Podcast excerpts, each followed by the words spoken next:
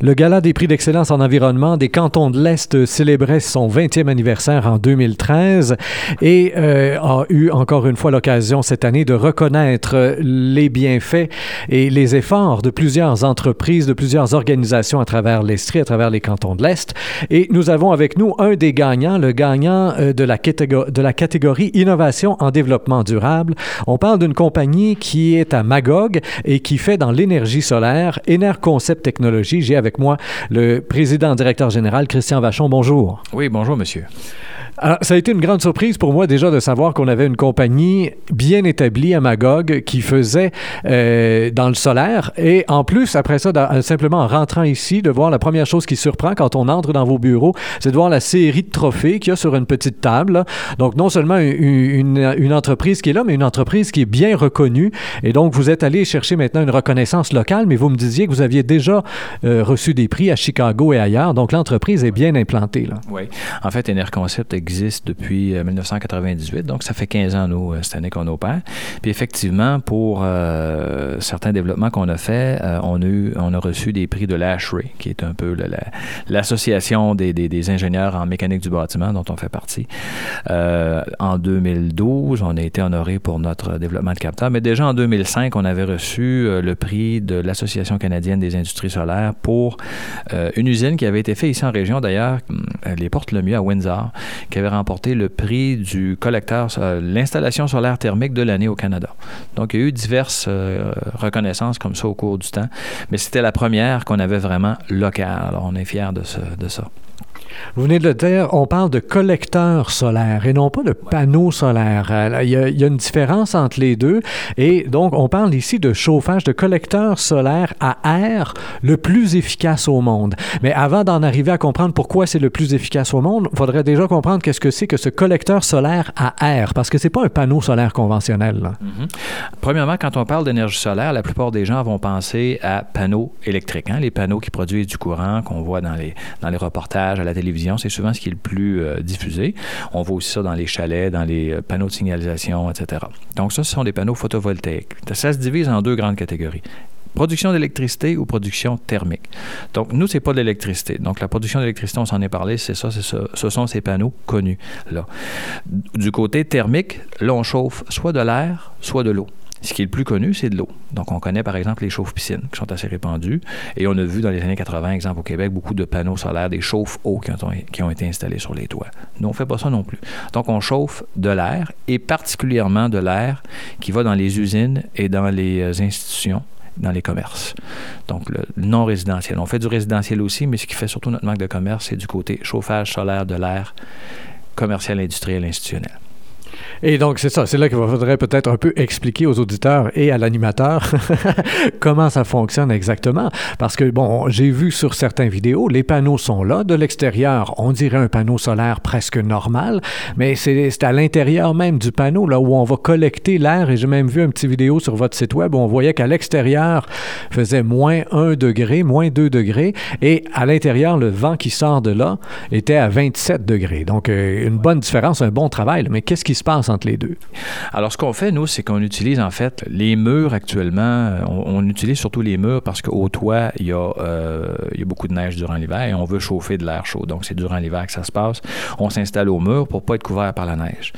On s'installe au mur aussi parce qu'il y a une bonne insolation. Il y a beaucoup de soleil qui, qui, frappe les murs l'hiver, particulièrement quand on a de la neige en avant du mur, il y a une réflexion qui se fait. Donc, on a une belle quantité, une belle ressource au mur, OK? Qui n'est pas euh, cachée, si on veut, par la neige ou par les accumulations durant l'hiver, de 1. Donc, ce qu'on fait, c'est qu'on vient attacher, on vient mettre un capteur par-dessus le mur existant, par exemple qui, lui, va capter l'énergie qui est de toute façon là sur le mur. On va la relier au système de ventilation, puis on va tirer l'air par le mur pour l'incorporer dans le système de ventilation. Et là, vous parlez du système de ventilation déjà existant, préexistant dans l'usine en question, par exemple. Soit qui est existant dans l'usine en question ou qui, qui devient existant parce qu'on bâtit un bâtiment neuf. Prenez par exemple, si on regarde à Sherbrooke, euh, l'aréna Eugène Lalonde, le terrain de soccer qui est à côté. Il y a un mur solaire pour les gens qui jouent au football juste en face ou qui vont faire du patin à l'aréna Jeanne-Lalonde ou qui jouent au soccer à l'intérieur, il y a un préchauffage solaire qui se fait là, par exemple, depuis un projet qu'on a fait en 2007. Donc, c'est un mur qui est monté, qui est relié au système de ventilation et qui est ensuite distribué dans le terrain de soccer de l'aréna Jeanne-Lalonde. Mais il y en a plusieurs à Sherbrooke. Il y en a à peu près, je vous dirais, dans un rayon de 20 km, certainement 25 projets dans la région. Et qu'est-ce qui fait en sorte que le vôtre, et vous me l'avez bien montré avant l'entrevue, là, avec certains chiffres collectés euh, par la CSA, qui est quand même un organisme qui, qui euh, collecte énormément de données, qui va faire des classements de toutes sortes, et entre autres au niveau énergétique. Donc, on avait établi une norme qui est devenue la norme 1.0, c'était comme la note parfaite. Vous avez surclassé cette norme-là. Vos, euh, vos collecteurs solaires vont jusqu'à 1,29 sur 1, finalement. Donc, 29% plus efficace. Quel, est le truc que vous avez euh, révolutionné pour en arriver à, cette meilleure efficacité? Alors nous, ce qu'on a fait, c'est que les capteurs qui étaient les plus performants pour faire ce travail-là, à l'époque, c'était, quand je dis à l'époque, c'est quand ils ont créé la norme, c'était en 2008, c'était des capteurs métalliques perforés. Et le capteur métallique perforé intercepte, si on veut, les rayons du soleil en surface. Et ensuite, en tirant l'air vers l'intérieur, on vient absorber la chaleur qui se fait à la surface du mur. Nous, notre approche, ça a été de dire, on va faire un capteur vitré, donc transparent. Donc la chaleur traverse le vitrage, se transforme, la lumière du soleil traverse le vitrage, se transforme en chaleur à l'intérieur d'un plénum. Puis ensuite, on va la garder là, cette chaleur-là, parce qu'on perfore le vitrage. Donc la, chaleur ne peut plus ressortir par la vitre. Donc, la technique du vitrage perforé s'est euh, révélée comme étant quelque chose qui est justement euh, jusqu'à 29% plus efficace que ce qui était déjà le plus efficace euh, à l'époque par le fait qu'on est transparent, justement, puis qu'on emprisonne la chaleur à l'intérieur du capteur au lieu de la laisser à l'extérieur. Et ça donne en sorte, par exemple, que par, rapport au vent, le vent est un facteur que si on a un mur métallique, le vent est un peu un voleur de chaleur parce qu'il vient lécher la chaleur de, la surface. Dans notre cas, il est déjà emprisonné, le vent n'a pas d'impact. Donc, ça peut euh, avoir des impacts, évidemment, très intéressants sur la performance en région ici, dans des régions froides comme la nôtre. Et euh, au niveau du mur lui-même, est-ce qu'il y a possibilité de dégradation? Si on va mettre euh, donc un objet supplémentaire sur un mur euh, qui est déjà là, existant, soit en tôle ou en brique ou je sais quoi? En fait, les premiers murs qu'on a installés, nous autres, datent d'il y a 15 ans.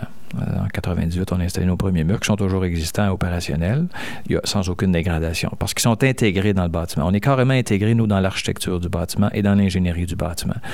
Et pour l'instant, donc, tout se passe très bien à ce niveau-là. Bon, vos contrats principalement euh, se déroulent euh, au national, à l'international? On a fait deux aspects. Euh, au niveau domestique, donc au Québec, Enerconcept est un fabricant de collecteurs solaires, mais offre aussi la possibilité d'installer les collecteurs solaires. Donc, on peut aller en entreprise et offrir une installation des capteurs sur le bâtiment, de l'interaction avec le système de ventilation, de chauffage du bâtiment, les contrôles, l'automatisation, tout ce qui vient avec pour intégrer ça dans le, dans le bâtiment existant, tant au niveau architecture qu'au niveau euh, ventilation. D'autre part, on a aussi un manufacturier qui produisons les capteurs et qui, euh, on les envoie donc dans nos marchés principaux, qui sont, oui, un peu au Canada, mais surtout euh, pour l'instant, donc aux États-Unis et en Europe. Et en Europe, c'est particulièrement en Allemagne que c'est très actif. L'accord de libre-échange qui a été signé dernièrement euh, est pour vous une bonne nouvelle, j'imagine? Euh, ça pourrait être une bonne nouvelle parce qu'il y avait le côté euh, transport et frais douaniers qui constituaient une partie des coûts qu'on devait transférer à nos, nos, agents en Europe. Donc, effectivement, il faudra voir, c'est un peu tôt pour le dire, mais il faudra voir quel impact ça pourrait avoir. Ça pourrait sûrement n'être que positif, c'est sûr.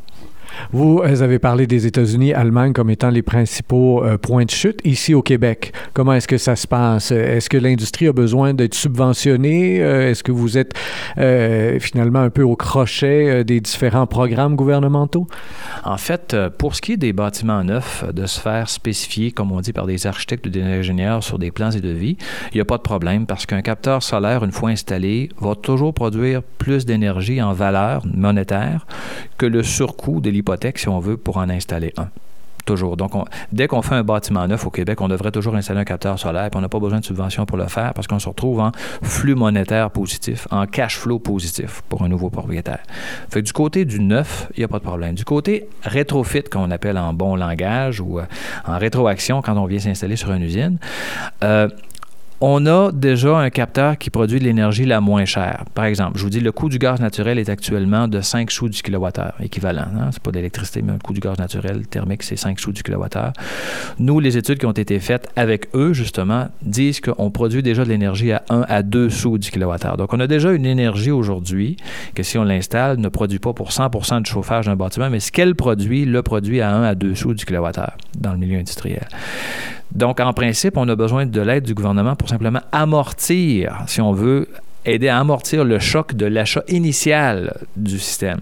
Mais les programmes de subvention existent tout de même, et donc ceux qui voudraient y avoir recours, est-ce qu'il y a quelque chose là qui existe ou qui s'en vient au Québec qui pourrait être intéressant et pour vous finalement et pour euh, ceux qui sont déjà construits et qui, et qui voudraient avoir peut-être un petit coup de pouce pour le faire? Oui, définitivement, parce que ce qui est... Donc, si on sort de la discussion du coût de l'énergie comme tel, euh, il reste que dans la vraie vie, pour un industriel, euh, le retour sur investissement, le fameux payback, qu'on appelle, on n'accepte pas au-delà de trois ans. Dans certains cas, c'est même deux ans. Pour rendre ça possible avec le chauffage solaire, c'est possible, mais ça prend des subventions, effectivement. Donc, une aide financière à l'installation. Il y a eu une interruption en 2013 euh, au Québec. Euh, début 2013, on a coupé les programmes. Là, on arrive à la fin 2013 et euh, il y a définitivement des indices qui nous indiquent que d'ici la fin de l'année, il va y avoir un retour de ces programmes-là. Ça veut dire qu'un industriel va pouvoir bénéficier d'une aide financière qui va ramener son retour sur investissement avec un capteur solaire en bas de la, si on veut, le, seuil décisionnel de trois ans de retour sur investissement ce qui ne peut qu'être une bonne nouvelle, évidemment, pour NR Concept, on l'imagine. Alors, NR Concept Technologie, euh, qui est à Magog, je vous le rappelle, chers auditeurs, qui a remporté cette année un prix dans la catégorie Innovation en développement durable dans le cadre du Gala des prix d'excellence en environnement des cantons de l'Est 2013. Nous avions avec nous Christian Vachon, président directeur général. Monsieur Vachon, félicitations à vous et à toute votre équipe. Évidemment, on vous souhaite bonne chance pour la suite des choses. Et chers auditeurs, comme toujours, je vous invite à partager cette entrevue sur Facebook, Twitter, et autres réseaux sociaux. Au microphone, Rémi Perra.